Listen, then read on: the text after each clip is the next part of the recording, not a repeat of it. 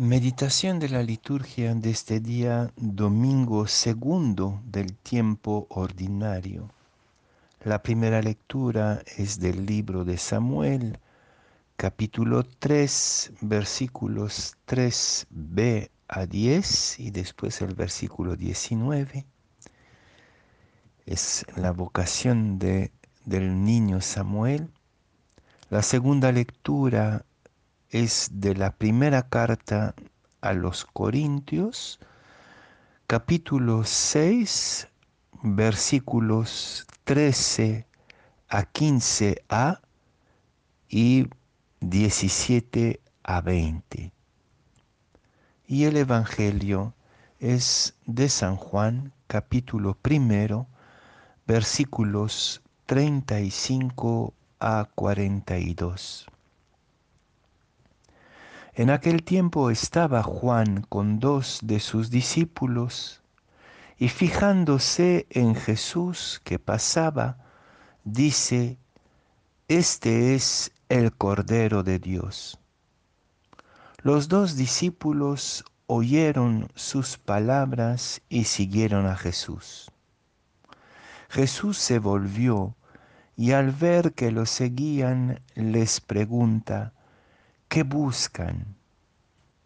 Ellos le contestaron, Rabí, que significa maestro, ¿dónde vives? Él les dijo, vengan y lo verán. Entonces fueron, vieron dónde vivía y se quedaron con él aquel día. Serían las cuatro de la tarde. Andrés, hermano de Simón Pedro, era uno de los dos que oyeron a Juan y siguieron a Jesús. Encuentra primero a su hermano Simón y le dice, hemos encontrado al Mesías, que significa Cristo, y lo llevó a Jesús. Jesús se lo quedó mirando y le dijo, Tú eres Simón, el hijo de Juan, tú te llamarás Cefas, que se traduce Pedro.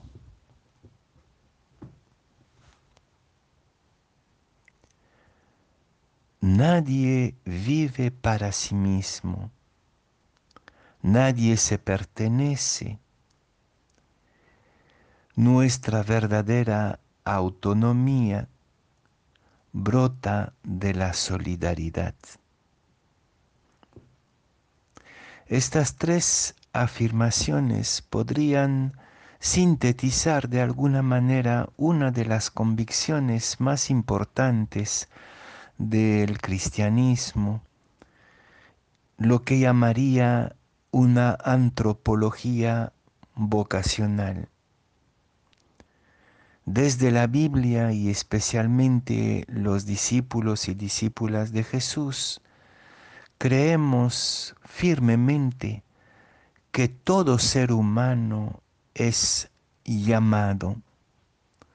Quiere decir que todo ser humano, cualquiera sea su situación, sus heridas, sus defectos, sus limitaciones, su historia, Cualquier ser humano es deseado, amado y necesario a Dios para la humanidad y el mundo. Todo ser humano ha sido deseado, es amado y es indispensable. Nadie sobra y nadie es inútil esta antropología vocacional de la Biblia nos lleva entonces a tomar conciencia poco a poco de haber sido llamados como el joven Samuel, como Andrés, como Pedro, como su compañero. Todos hacemos ese camino. Pero emprender este camino de descubrimiento de un llamado pasa por una serie de mediaciones. La primera y la más importante es la del Espíritu. El Espíritu que ha puesto en nuestro corazón una inquietud latente, confusa. Lo que dice Jesús al volverse hacia Andrés y su compañero, ¿qué buscan?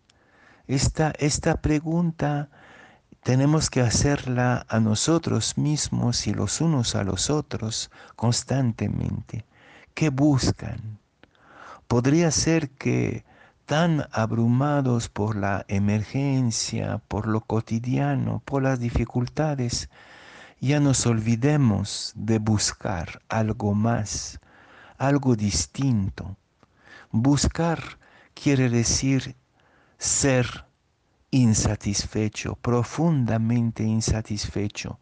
Esta insatisfacción que nos empuja a buscar puede tener diferentes eh, colores.